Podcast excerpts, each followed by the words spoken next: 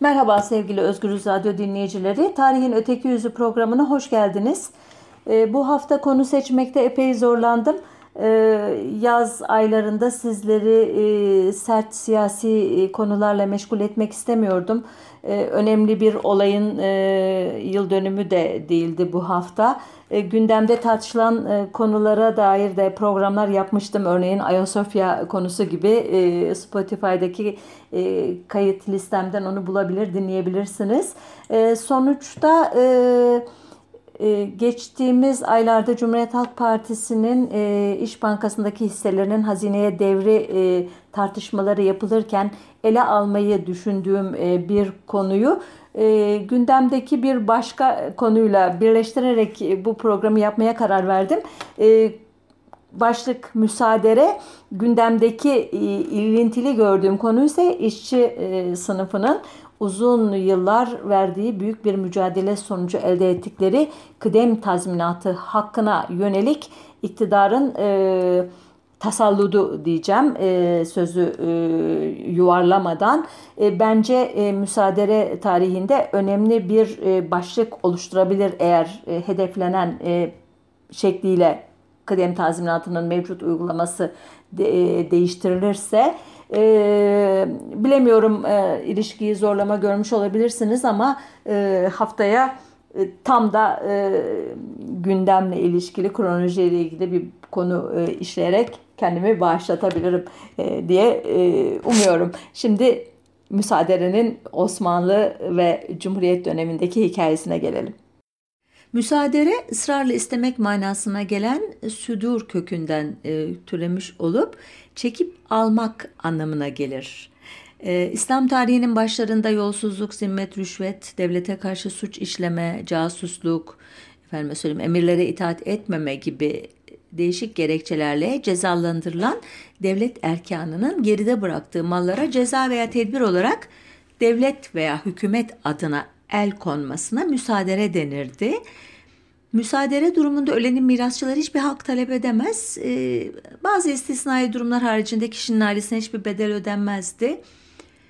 Müsaadereden kaçmak için en çok başvurulan yöntem de vakıf kurmaktı. Çünkü İslam hukukuna göre vakıf malları Allah'a ya da cemaate devredildiği için müsaade edilemezdi. Ee, İslam kaynaklarına göre ilk müsaade uygulamasını 2. Halife Ömer e, yapmış ama e, zaman sınırı yüzünden doğrudan Osmanlı dönemine atlamak istiyorum izninizle.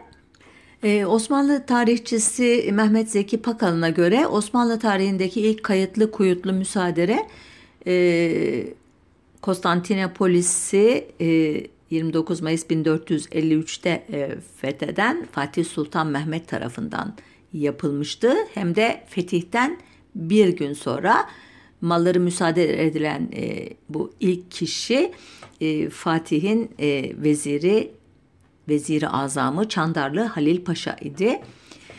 Babası 2. Murat'tan kendisine miras kalan Çandarlı'nın neden e, 2. Mehmet'in gözünden düştüğünün ve Konstantinopolis'in fethedilmesinin hemen ardından tasfiyesinin arka planının hikayesi son derece uzun.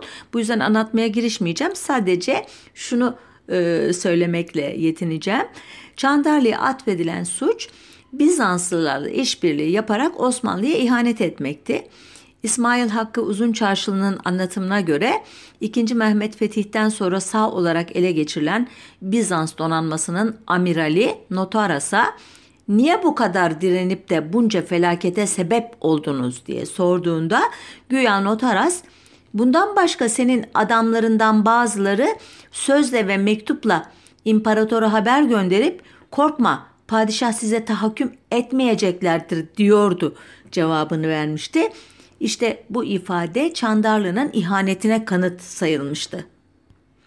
Ee, Fatih Sultan Mehmet derhal Çandarlı'nın yakalanıp hapsedilmesini emretmiş. Halil Paşa e, elleri ve ayakları bağlı şekilde Edirne'ye gönderilmişti. Tacit Tül tarihe göre envai çeşit işkence ve azab ile öldürülmüştü.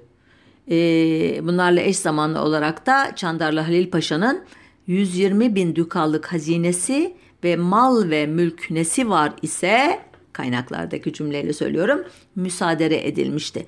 Çandarlı'nın yerini alan e, Zanos Paşa'nın da saltanatı uzun sürmedi. 1456 yılındaki Sırbistan seferi sırasında Belgrad'ın alınamamasının faturası Zanos Paşa'ya kesildi. Yine de Zanos Paşa şanslıydı. Malları müsaade edilmediği gibi Balıkesir'e sürgünle getirilmişti. E, Fatih sonrası dönemde müsaadere e, ulema dışındaki devlet görevlilerinden kayda değer zenginliğe sahip kişilere uzanan geniş bir yelpazede kişilerin suçlu olup olmadığına bakılmaksızın uygulanan bir yöntem haline alacak.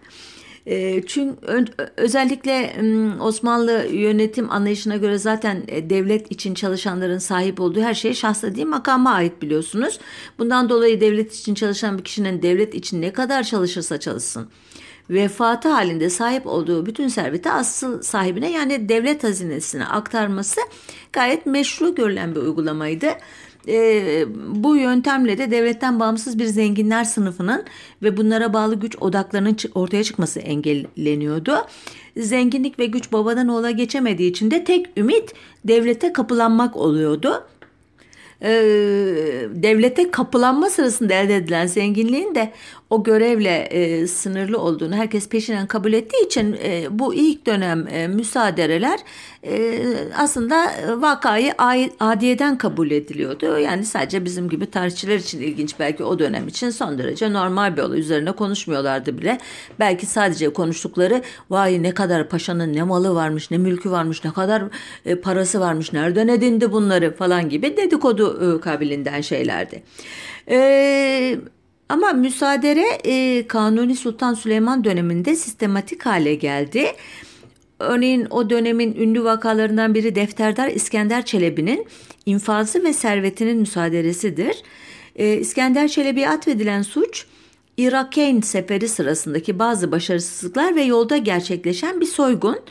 İddialara göre bu soygun İskender Çelebi e, düzenlemiş. Suçlama çok büyük ama daha sonraki dönemlerin Osmanlı tarihçileri İskender Çelebi'nin katlinin haksız olduğunda birleşiyorlar. Onlara göre katlin nedeni e, paşanın gücünün ve servetin aşırı derecede büyümesi. E, bu yüzden de dönemin bir başka güçlü ve zengin adamı olan Vezir-i Azam Makbul sonra Maktul Pargalı İbrahim Paşa'nın komplosuna kurban gittiğini düşünüyorlar ki bu e, son adı e, Muhteşem Süleyman adlı ünlü diziden gayet iyi biliyorsunuz. Kendisini de adeta tanıyorsunuz tahminimce. E, İskender Paşa yani iktidar savaşına kurban gitmiş görünüyor.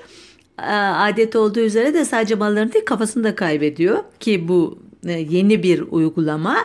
E, azledildikten 4 ay sonra 1535 yılında Bağdat'ta at pazarında asılmış İskender Paşa. Devlet bütçesinin kaybedilen savaşlar yüzünden daha büyük açıklar verdiği 17. yüzyılda işin rengi biraz daha değişiyor. Birçok sadrazam, yeniçeri ağası katledilip malları e, hazineye katılıyor. Böylece e, bütçe açıklarını kapatmak için bir yöntem haline geliyor müsaadere. E, Ayrıca hepsi de sadrazam olan şu isimler e, Nasuh Paşa, Hüsrev Paşa, Recep Paşa, Derveş Mehmet Paşa, Silahdar Mustafa Paşa, Kemankeş Kara Mustafa Paşa gibi e, çok önemli e, sadrazamların bulunduğu tam 44 kişilik bir liste var e, karşımızda. Hem e, idam edilecek hem de malları müsaade edilecek olan ee, Osmanlı e, tarihinin e, deli unvanlı e, padişahı 1. İbrahim döneminin ünlü isimlerinden olan Cinci Hoca lakaplı Karabaşzade Hüseyin Efendi'nin padişahın tahttan indirildiği 1648 yılından hemen sonra katli ve mallarının müsaaderesi hazineyi epeyce rahatlatmış e, çünkü Cinci Hoca'nın toplam 2700 kese kadar e, altını e, varmış e, e, e, hazineye katılan. E, bu paralar e, senelerce tedavülde kalmış ve halk arasında cinci parası diye anılmış.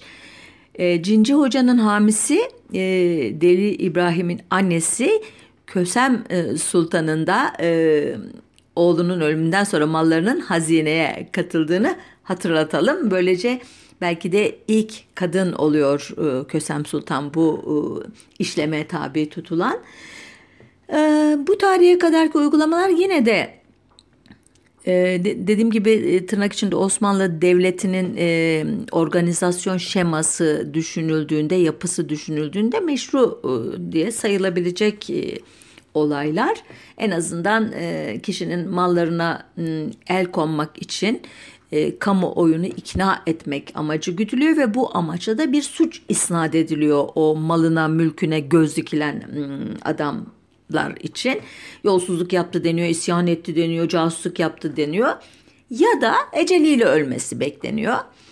Ancak 18. yüzyıldan itibaren bunlara bile ihtiyaç duyulmamaya başlıyor. Ee, devletin en tepesindeki unsurlar, padişah, sadrazamlar veya e, biraz sonra sözünü edeceğiz ayan denilen yerel e, beyler birinin malına göz e, koydularsa hiçbir gerekçe e, göstermeden de o kişiyi öldürerek e, arkasından müsaade işlemini başlatmaya baş, e, başlatabiliyorlar.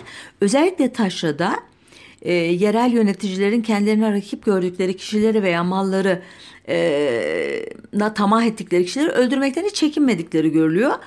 Bazı durumlarda merkezden görevlerin gelmesi beklenmeden malların talanı yapılmış oluyor ki daha önceki e, usullerde e, belli prosedürler var. Yani ölümün e, işte resmiyet kazanması ondan sonra merkezin gönderdiği bir memurun o kişinin muhallefat denilen o mal varlığını listelere dökmesi vesaire. Ondan sonra e, bunların satışı ya da hazineye devri onun parası e, gerçekleşiyor. Ama 18. yüzyıldan itibaren dediğim gibi adam e, ölür ölmez ne var ne yoksa evinde e, işte kasasında e, yatağının altında e, başlanıyor paylaşılmaya. Ancak öyle e, 18. yüzyılda öyle bir olay var ki Pazarcık'ta yaşayan Hacı Ahmet Ağa'nın vefatından daha defni bile gerçekleşmeden o kazanın e, memurları tarafından e, mallarının sayımına ve e, paylaşımına başlanmış. Ee, yani gerçi yine de ölmek, öldü, ölmesini beklemek, definini beklememek bile iyi. Çünkü dediğim gibi biraz önce öldürülüyor bazen sırf malını e, paylaşmak için e, bazı kişiler. E, 19. yüzyıla geldiğimizde yani 2. Mahmut e, dönemi diyelim başlangıcı itibarıyla e, müsaadere özellikle ayan denilen yerel yöneticilerin gücünü kırmak için kullanılmaya başlanıyor. Ayanlık sisteminin tarihçesini anlatmaya yerimiz yok ama ayan deyince aklımıza merkezi devletin zayıflamasıyla ve dirlik düzeninin bozulmasıyla eş anlamlı olarak taşrada ortaya çıkan yerel beyler gelmeli.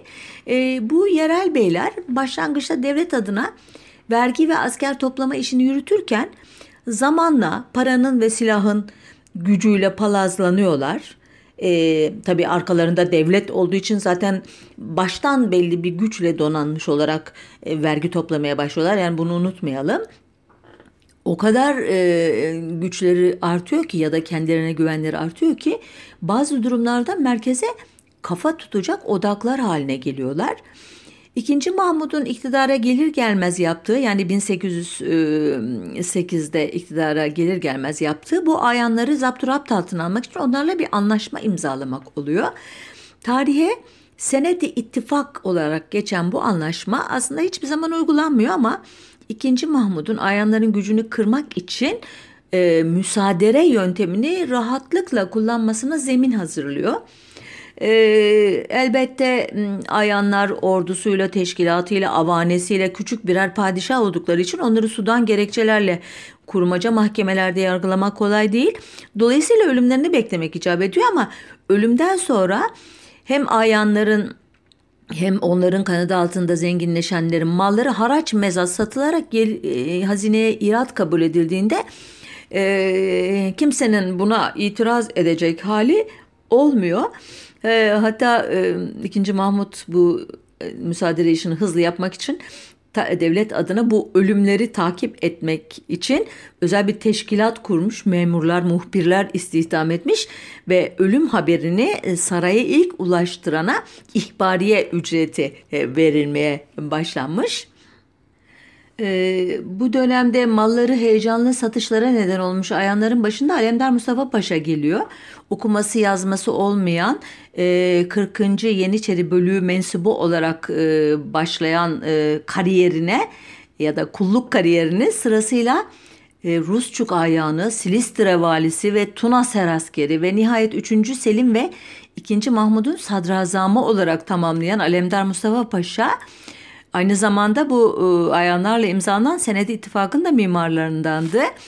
E, Alemdar Mustafa Paşa tarihi Alemdar vakası olarak e, geçen bir Yeniçeri isyanı sırasında öldü 16 Kasım 1808'de. İkinci Mahmut e, ayanların nüfuzunu kırmak amacıyla birçoğunu e, idam ettirirken e, bu Alemdar'ın malları da dahil olmak üzere hepsini müsaade ettirmişti.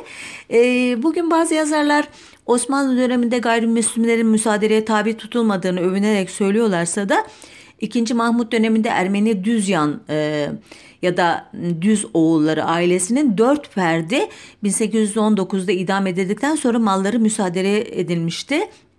Ee, çok e, böyle e, ilginç bir olay bu. Anlatmaya kalksam bu dört üyenin her birine yöneltilen suçlamaları ve akıbetlerini ve sonradan itibarların iade edilişini e, başlı başına bir program olacağı için sadece bunu söylemekle e, yetiniyorum izninizle. İkinci Mahmut e, dedim ya eli çok rahatlamıştı ama o kadar e, şey ne diyeyim size baltasını e, çok yere vurmuştu ki sonunda buna hem saraydan hem halktan tepkiler geldi. Sonuçta e, 1826'da kendiliğinden vefat eden memurların mallarının müsaadesini yasaklamak e, zorunda kaldı. 1838'de hakim kararı olmayıp sadece padişah emriyle müsaade yapılmayacağını e, ilan etti. E, her türlü müsaadenin kesin olarak yürürlükten kaldırılması ise 3 Kasım 1839'da ilan edilen Tanzimat Fermanı'yla oldu. Bu tarihten sonra biliyorsunuz bir de 1851'deki ıslahat fermanıyla artık e, tebadan vatandaşlığa e, doğru giden bir yol ya da keyfi yönetimden e, bir parça e, kanun e, devletine doğru giden e, yolda önemli bir e, merhale daha aşılacak. E, ancak e, müsaaderenin e, hukuken ortadan kaldırılmış olması e, ileriki yıllarda padişahları e, muhalif gördükleri unsurları veya sevmedikleri e, veya e, sadrazamlarının veya e, işte komutanlarının e, kavgalı olduğu e, kişileri e, ortadan kaldırmak veya mallarını el koymaktan alıkoymadı elbette. Ama yine de artık bunun adı e, müsaadere e, değildi. Fakat e, 1908 sonrası kademeli olarak e, iktidar el koyan İttihat Terakki e, kadrosu bu mallara el koyma ve onları e, bazı kesimlere aktarma yöntemini e, başka bir amaçla yeniden e, canlandırdılar. İttihatçıların milli iktisat politikalarının şeyi ideoloğu diyeyim uygulamacısı ya da bir e, daha çok küçük efendi diye anılan İyaşe Nazırı Kara Kemal'in e, görevi bu politikayı hayata geçirmekti. E, Kara Kemal şöyle diyordu. Avrupa'da hükümetler ya işçiye ya da burjuva tabakalarına dayanırlar. Güç anlarında güvenecekleri toplumsal desteğe sahiptirler. Biz hangi sınıfa dayanacağız? E, diyor. Devam ediyor sonra başka sözler ve şöyle bitiriyor. Böyle güçlü bir sınıf Türkiye'de var mı? Yok. Bulunmadığına göre biz neden yaratmayalım? E, üç tarzı siyaset adıyla e, bilinen makalenin yazarı Akçuraoğlu Yusuf da ki Türkçülük ideolojisinin en önemli e, müelliflerinden, şekillendiricilerinden biri biliyorsunuz. O da şöyle bir cümle kurmuş konumuzla ilgili olarak. Eğer Türkler kendi içlerinden Avrupa sermayesinden de istifade ederek bir sermayedar burjuva sınıfı çıkarmayacak olursa yalnız asker, memur ve köylüden güç alan Osmanlı Türk topluluğu çağdaş bir devlete dönüşemez. Osmanlı devletini ancak Türk burjuvasisinin doğuşu kurtarabilir. İlk bakışta gayet makul öneriler. Evet e, yani milliyetçilik ideolojisine yönelik eleştirilerimizi saklı tutarak söylersek imparatorluk dağılıyor yerine kurulacak e, milli devlet içinde elbette onu taşıyacak bir milli burjuva sınıfı olmalı. Ancak bu nasıl e, yaratılmalı meselesinde iddiaçıların bildiği tek yöntem e, o dönem içerisinde aynı Osmanlı padişahlarının e, ma, e, malına mülküne bir şekilde göz diktiği kesimin e, tepesine e, balyozla inip onu sürmek ya da idam etmek arkasından da mallarını hazineye aktarmak. E hazinede padişahın özel hazinesiyle iç içe geçtiği için devlet hazinesi bir anlamda e, iktidara kim hakimse onun e, güçlenmesine sebep olan bir yöntem e, idi müsaade. Şimdi İttihat Terakkiciler e, bu e, milli burjuvazi yaratmak için gözlerine kestirdikleri e, kesimlerin malına el koyma işine ilk olarak 1913-1914 arasında Ege bölgesinde başlıyorlar. Dahili tümörler olarak adlandırdıkları Ege Rumlarına karşı geniş çaplı bir boykot ve kaçırtma planı yürürlüğe koyuyorlar. Uzun uzun anlatmayacağım nasıl yapıldığını. Başında e, siyasi komiseri İttihat Terakki'nin e, Celal Bey var. Mahmut Celal Bey ki daha sonradan Cumhurbaşkanı olacak. Demokrat Parti'nin en önemli figürü olacak kişi. E, ona göre bu operasyon sırasında İzmir civarında 130 bin dolayında Rum göçertiliyor. E, bir kısmı iç bölgelere, bir kısmı adalara, bir kısmı Yunanistan'a kadar kaçırtılıyor. E, bu sayıyı arttıranlar da var. Ee, Osmanlı Meclisi Mebusanı Başkanı Halil Menteşe Bey mesela 200 bin diyor. Ee, bir yabancı gözlemci ABD'nin Türkiye Büyük Elçisi Harry Morgenthau ise 200 bin ile 1 milyon olduğu arasında olduğunu söylüyor. Bırakalım en ufak e, sayıyı kabul edelim. Sonuçta bu kadar büyük bir nüfusun geride bıraktığı mal ve mülklerin, paraların e, işte e, miktarı ve kimler tarafından el konulduğuna dair bilimsel bir çalışma henüz yapılmış değil. Ancak ileriki yıllarda benzeri gaz ve mallardan yağmalarda izlenen yolu bilince neler olduğunu, kimlerin bu kaçırtmadan nemalandığını tahmin etmek zor değil e, en azından benim için. E, arkasından biliyorsunuz e, defalarca konu edindiğimiz 1915 Ermeni e, soykırımı geliyor. Tehcirle başlıyor. Kırım soykırım e, haline dönüşüyor. Elbette e, Ermeniler e, geride e, evlerini, tarlalarını, e, işletmelerini e, bırakıyorlar. Çoğu parasını, pulunu, e, değerli eşyasını, piyanosunu e, bırakmak zorunda kalıyor. Yani aklınıza gelecek her türlü değer geride kalıyor ve bunlara da bir şekilde bir kısmına devlet, bir kısmına e, yöneticiler, bir kısmına yerel eşraf, bir kısmına talancılar, çapulcular el koyuyor. Ama sonuç olarak devletin organize ettiği e, bu e, tehcirin en önemli e, yönlerinden biri de mal ve mülk transferi oluyor elbette. Neye, kime? Kara Kemal ve işte Yusuf Akçı'nın tarif ettiği gibi milli bir burjuvazi yaratma amacına yeni e, yerli Türk Müslüman sermaye kesimine. Bu e, iki olaydan yani 1913-14 Rum kaçırtması ile 1915 Ermeni soykırımından sonra geriye kalan mal ve mülklerin miktarını hesaplamak maalesef mümkün değil. Çünkü envali metruke yani terk edilmiş mallar e, e, e, kaydettiklerini iddia ettikleri defterler ortada yok. E, tapu kayıtlarına da e, girdiğiniz zaman e, karşınıza bir e, yasak e, şeyi yazısı çıkıyor. 1920 öncesi tapular sorgulanamıyor e, Tarbis denilen o otomasyon sistemi içerisinde. E, dolayısıyla maalesef yerli kaynaklardan bir araştırma yaparak bu miktarı öğrenmemiz mümkün değil. Ama e, dönemin yabancı e, kaynaklarında bazı e, iddialar var, bazı bilgiler var. Bunlar ne kadar doğru bilemiyorum. Zaten bir şeyin doğru olmadığını söylemek için e, araştırma yapmak lazım geldiğini e, yani 2 2 2 artı 2 4 eder gibi açık biliyoruz ama bize bu kapılar kapalı olduğu için doğal olarak bunlara başvurmak zorunda kalıyoruz. Şöyle diyor bir kaynak 1918'de e, o dönem için sabık Britanya Başbakanı Sir James Baldwin ve yardımcısı Herbert Asquith yeni başbakan Ramsay MacDonald'a bir e, rapor sunuyorlar. O raporda e, Osmanlı İmparatorluğundaki Ermenilere niye maddi yardım yapılması gerektiğini anlatmaya çalışıyorlar. Gerekçeleri saydıktan sonra özetle şöyle bağlıyorlar raporlarını. Toplam 5 milyon Türk poundu yani yaklaşık 33 ton altına eş değer e, para Türk hükümeti tarafından 1916'da Berlin'deki Reich, Reichsbank'a yatırılmıştır. Bunun büyük bir miktarı Ermenilerin parasıdır diyor.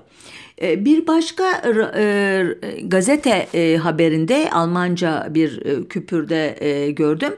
Deutsche Bank'ta da bir miktar e, böyle e, ithal oraya kaçırdığı paranın e, yatırıldığı e, yazıyor. Fakat onun ne parası olduğuna dair e, özel bir ibare yok e, haberde.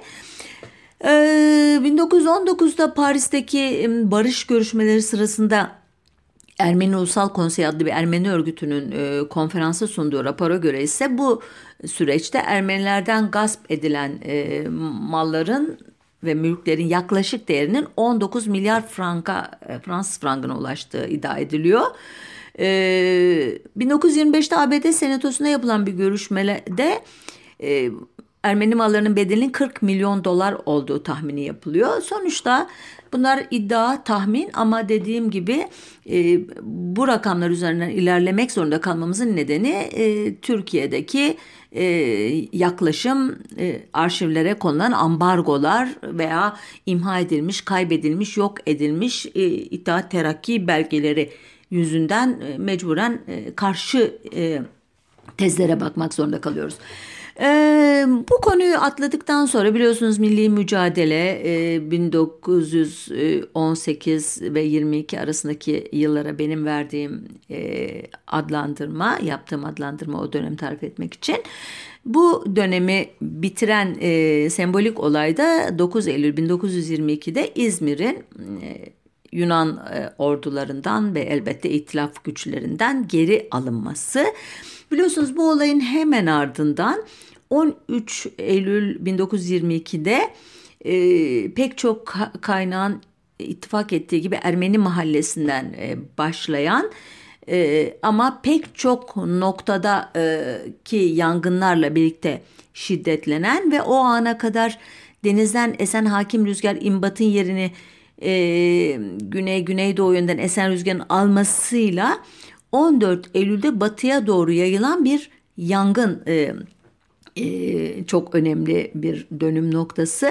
E, yangın 15 Eylül'de kontrol altına alınıyor ama 18 Eylül'de söndürülebiliyor. 23 Eylül'de tekrar e, harlanıyor bir yerde. Öz, uzatmayayım şehrin tekrar güvenli hale gelmesi 30 Eylül'ü buluyor. Bu tarihe kadar Ermeni Rum e, Ermeni ve Rum mahalleleri tamamen Avrupalıların yaşadığı Frank mahallesi ise kısmen yanıyor. E, muhtemelen 15 Eylül'de rüzgarın im, tekrar imbata dönmesi sayesinde Türk ve Yahudi mahalleleri zarar görmüyor. Şimdi konumuzla ilgili yanına geleceğim bu yangının. Ee, Türkiye Büyük Millet Meclisi'nin 29 Kasım 1922 tarihli gizli celsesinde Maliye Vekili Hasan Fehmi Bey şöyle bir bilgi veriyor Hazirun'a. 20 bin ev yandı. Gayrimüslimlere ait olan mal ve eşyadan pek azı kalmıştır. Zarar en az hesapla 300 milyon altından fazladır. Bu rakam e, tahayyül etmeniz için söyleyeyim 1923 bütçesinin üçte birine tekabül ediyor.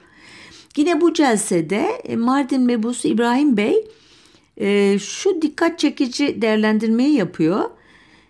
İşitiyoruz ki İzmir'in yağmasına birçok zabitan ordu kumandanı iştirak etmiştir. Bu e, vaki midir yani doğru mudur diye soruyor. Sonra birinci ordu kumandanı Sakallı Nurettin Paşa bütün nakit parayı ve eşyayı almış, birçoklarını dağıtmıştır. Bu doğru mudur? O paralar ne miktardadır?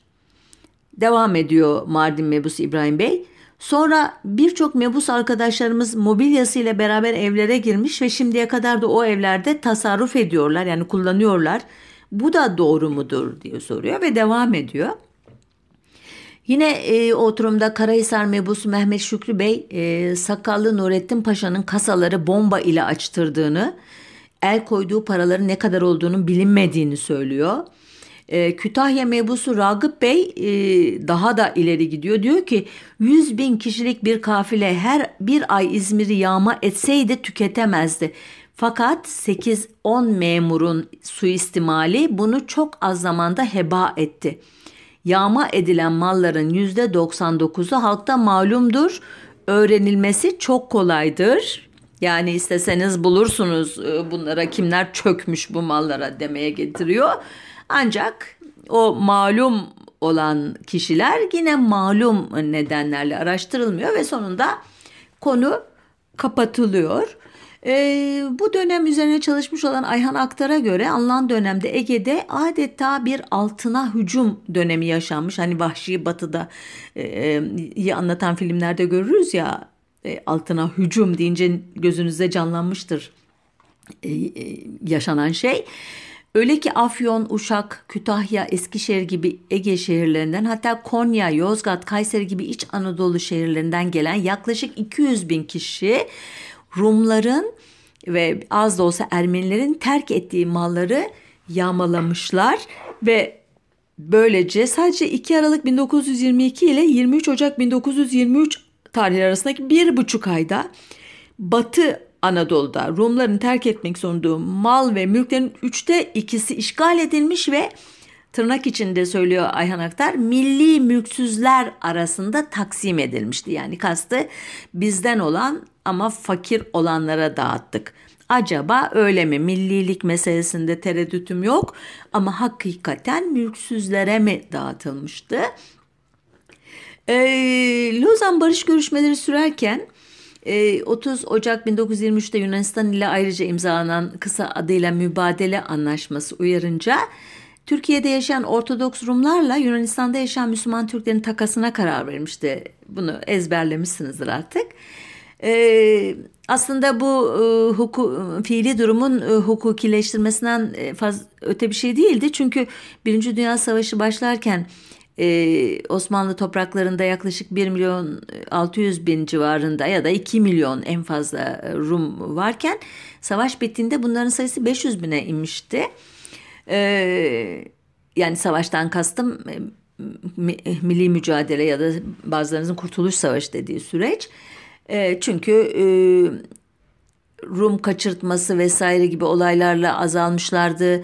Pontus harekatı Sakallı Nurettin Paşa'nın bu e, şeyde e, programda uzun uzun anlatmıştım. E, bulu, bulabileceğinizi sanıyorum internet e, sayfamızdan. E, o dönemde e, çok büyük bir kısmı hem öldürülmüş hem e, Ege'ye doğru sürülmüştür. Nihayet büyük taarruzdan sonra e, Ankara ordularının önünden e, İzmir'e kadar sıkıştırılıp büyük bir miktarı denize dökülmüştü. Tırnak içinde bir kısmı gemilerle kayıklarla Yunanistan'a kaçmıştı. Bir kısmı da yangında hayatını kaybetmişti. Sonuçta geriye e, çok az kişi kalmıştı. Yani mübadeleye konu olan nüfus 190 bin civarında Ortodoks Rum'un Türkiye'yi 355 bin kadar da Müslüman Türk'ün Yunanistan'ı zorunlu terk etmesiydi. Ancak bu dönemde bu süreçte İzmir'de terk edilen malların resmi dökümünü e, Maliye Vekili dönemin Hasan Fehmi Bey 18 Haziran 1924 tarihli Anadolu Gazetesi'nde e, yayınlanan mülakatında şöyle e, saymıştı.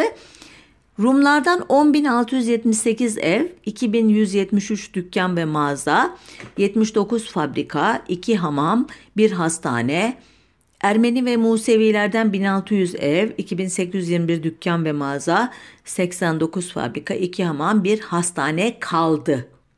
Kime kaldı? Milli unsurlara kaldı.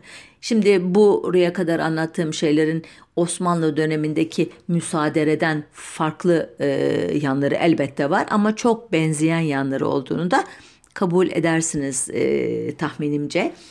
E, bu e, yaklaşım e, ülkenin aslında e, asli unsurlarından olan, anayasal anlamda vatandaşı olan ama etnik kökeni veya dini e, kimliği açısından farklı olan e, unsurlara yönelik e, talan ve yağma e, siyasalarının e, Cumhuriyet tarihi e, boyunca e, yoğunlaşarak devam ettiğini maalesef hepiniz biliyorsunuz. Yine e, defalarca bu programlarda bunları ele aldım ama hızlıca hatırlatmak için sadece bazı başlıkları sayacağım.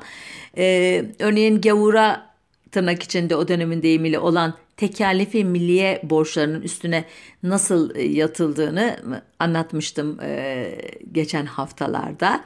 Bu tekerlefi milliyeyi hatırlıyorsunuz.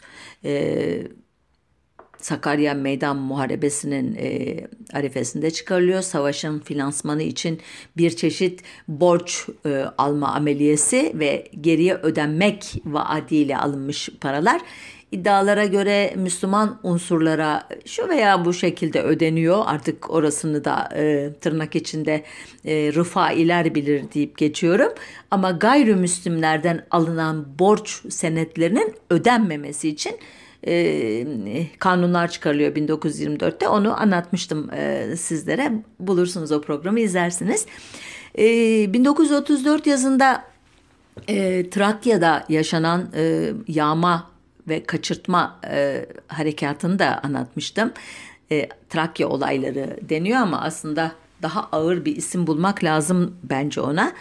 Özetin özeti neydi? 1934 yazında Cumhuriyet Halk Partisi'nin e, yerel teşkilatları tarafından örgütlenmiş yerel faşistlerin e, mandıracılık ve ticaretteki başarılar yüzünden yıllardır kıskançlık duydukları, tepecilik yaptıkları için büyük öfke duydukları, Türkçe konuşmadıkları için sürekli sadakatlerini sorguladıkları Trakya Yahudilerine 21 e, Haziran'da Çanakkale'de başlayan bir e, kaçırtma operasyonu örgütleniyor biliyorsunuz.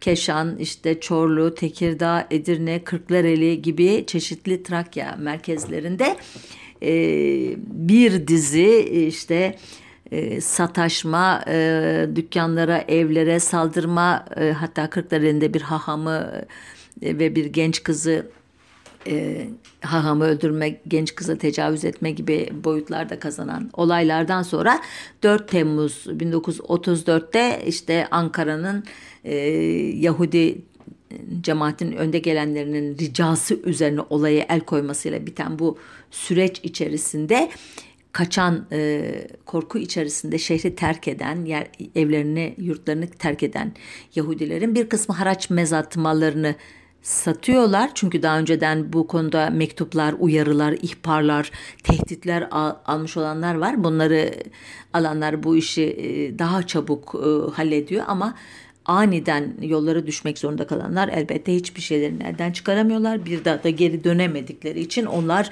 bir şekilde kapanın elinde kalıyor. Hele gayr e, taşınabilir mallarsa para pul ise ev eşyası ise işte tablo, şamdan neyse aklınıza gelen koltuk, halı gibi şeylerse elbette onlar anında evden Yahudi ailesi çıkar çıkmaz paylaşılıyor konu komşu tarafından. 1942 yılındaki varlık vergisinden hatırlarsınız. 11 Kasım 1942 tarihinde e, TBMM'de hazır bulunan 350 milletvekilinin oy birliğiyle kabul edilen. Hatta bunları evet oyu verenler arasında gayrimüslim e, kökenli milletvekilleri de var. İşin enteresan yanı e, savaş koşullarında e, bir varlıklı kesimlerden olağanüstü bir e, vergi almak amacıyla çıkarılmıştı biliyorsunuz bu kanun. E, halbuki 18 Kasım 1942'de vergi listeleri yayınlandığında görüldü ki varlık vergisinin %70'i İstanbul'daki mükelleflere tahakkuk ettirilmişti. Bunların da %87'si gayrimüslimdi. Gayrimüslimlerin e, mali güçleri ve ile uygulanan vergi oranları e, Müslümanlara uygulananlara göre yüzlerce kez daha ağırdı üstüne üstlük. Gayrimüslimler arasında da Ermeniler en yüksek e, oranda vergiye tabi tutulmuştu. E, sonuçta biliyorsunuz hikayesini ama e, yine de hatırlatayım. Bu tür e, muameleler yüzünden yüksek vergiler ödemek istemeyen ya da ödeyemeyecek durumda olanların bir kısmı yurt dışına kaçmaya çalışıyordu. Kaçamayanlar ve kaçmak istemeyenlerden haraç mezat satılan malların bedeli e, işte hazineye aktarılıyordu. Bu bedel e, özür dilerim bedeli vergileri karşılayamıyorsa bu e, kişiler Eskişehir'in Sivrihisar ve Erzurum'un Aşkale ilçelerindeki çalışma kamplarına gönderiliyorlardı. ve bu kamplarda ölenler olmuştu veya ruhsal bakımdan yaralananlar olmuştu. Elbette kampa gönderilme korkusu e, diğer geride kalanlar üzerin içinde büyük bir travmaydı. Elbette evin babasının e, size e, evi geçindiren unsurun yok edilmesi arkadaki e, aileyi geride kalanları da müthiş yoksulluğa mahkum etmişti. Neyse uzatmayayım. E, bu varlık vergisi fırtınası e, Avrupa'daki savaş cephesindeki bazı gelişmeler ve İsmet İnönü'nün ABD Başkanı Roosevelt ve Britanya Başbakanı Churchill ile görüşmek üzere Kahire'ye gitmesinin arifesinde bir jest olarak onlara 17 Aralık 1943'te alınan bir kararla sonlanmaya başladı. Önce Aşkale'deki sürgünler evlerine döndüler bu tarihte. Ardından da verginin tamamı Yahudilerin ABD nezdinde yaptıkları lobi faaliyetleri sonucu Amerika Birleşik Devletleri'nin Türkiye'ye baskıları ve Nazilerin yenileceğinin anlaşılması sayesinde e, bir muhalif oya karşılık 310 kabul oyuyla 15 Mart 1944'te tamamen kaldırıldı varlık vergisi.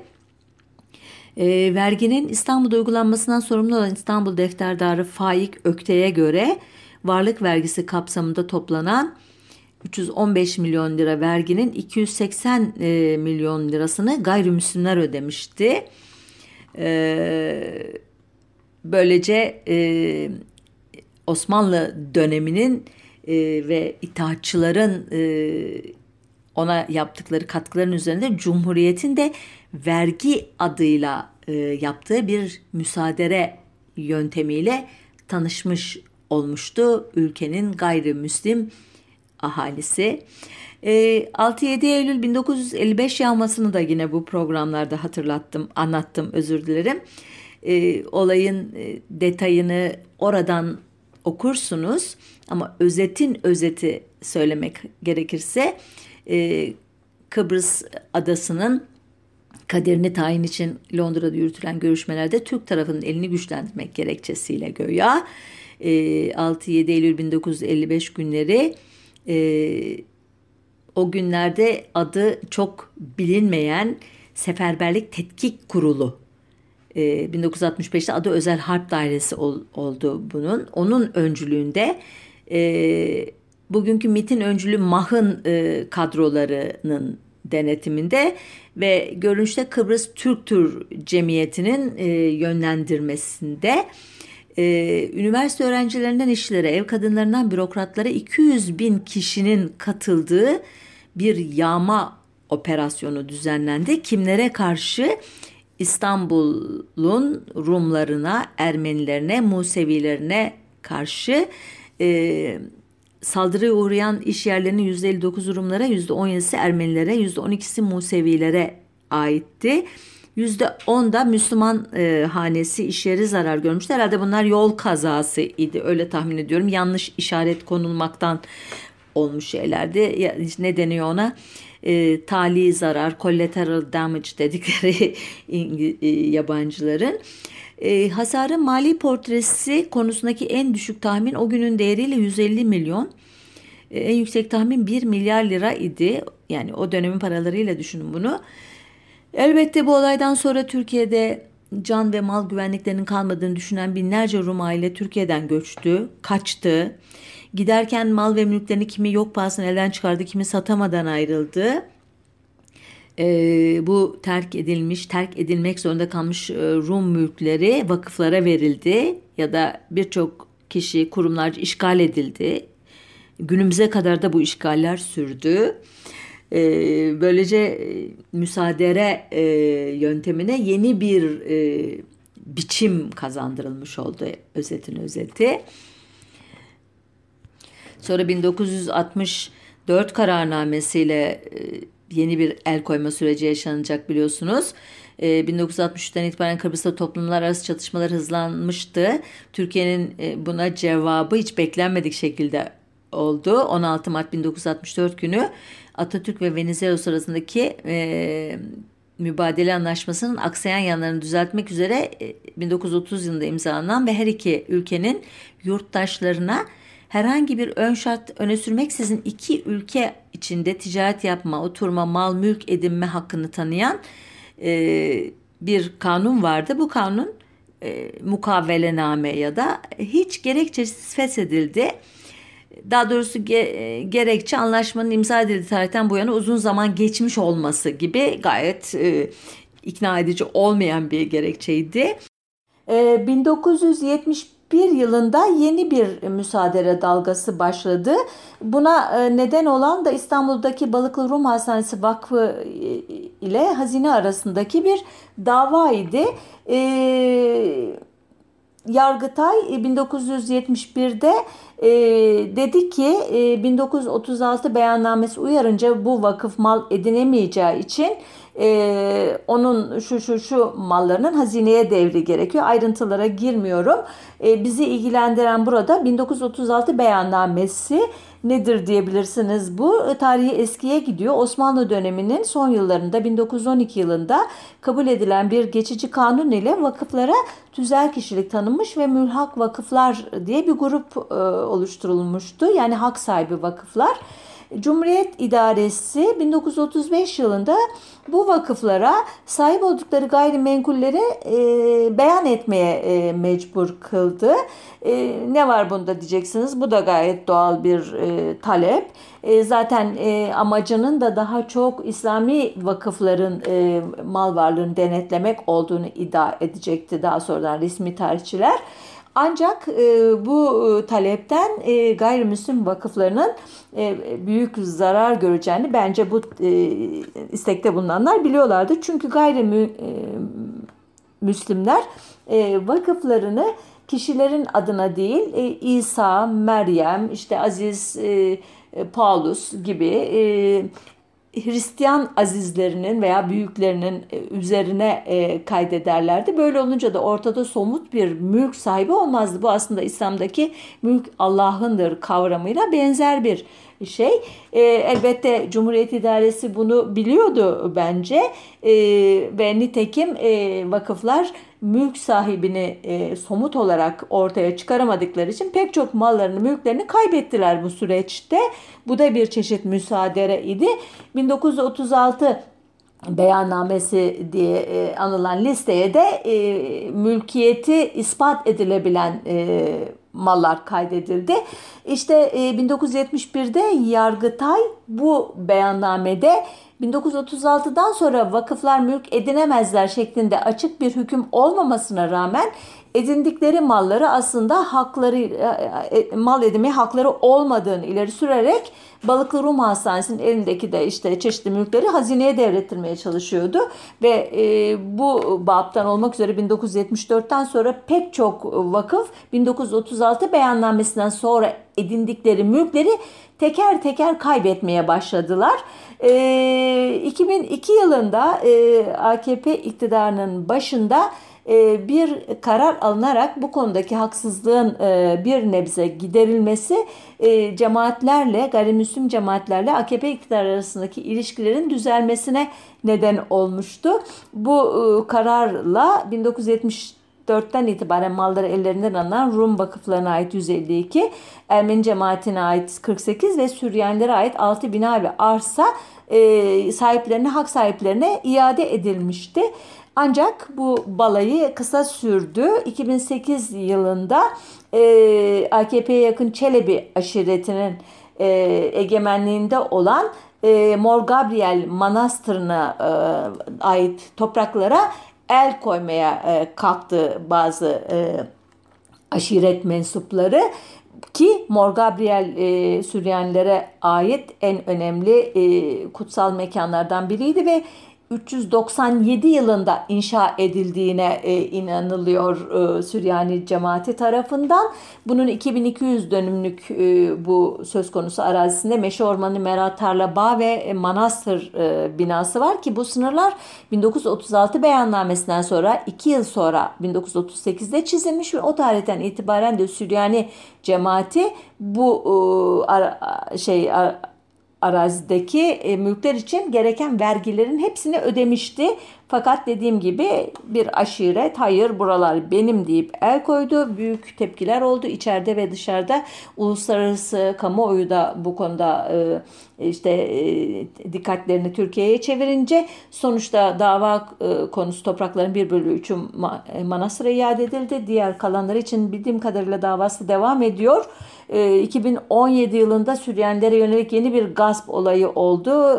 Kayyumla yönetilen Mardin Büyükşehir Belediyesi Süryanilere ait 113 taşınmaz malı kanun hükmündeki kararname ile Diyanet İşleri Başkanlığı'na devretti. Bunlardan daha sonra 50'si iade edilirken 63'ünün davası sürüyor. E, son e, olay da e, hepinizin gözleri önünde oldu. Tarihçiye de ihtiyaç yok. 15 Temmuz 2016'daki başarısız darbe girişiminden sonra bu darbenin e, faili olarak e, işaret edilen e, Gülen cemaati ile ilişkili görülen sermaye gruplarının e, çoğunun e, şirketlerine, e, bankadaki paralarına, okullarına, vakıflarına, binalarına sistematik bir şekilde el kondu. Bu da yeni bir müsaadere dalgası idi. E, programın başında sözünü ettiğim e, İş Bankası'ndaki Cumhuriyet Halk Partisi hisselerine el koyma girişimi neyse ki kamuoyunun e, baskısıyla ertelendi. Umarım bu programı yapmaya neden olan kıdem tazminatlarına el koyma girişimi de benzer bir kamuoyu direnciyle e, e, raftan rafa kaldırılır ve e, mevcut yasadan çok daha iyi işçilere çok daha e, yarar sağlayacak bir e, kanunun çıkması için girişimlere başlanır. Elbette bunlar e, polyanla vari dilekler iktidarın pratikleri düşününce ama e, kötü bir cümleyle de bitirmek istemedim açıkçası programımı. Haftaya bir başka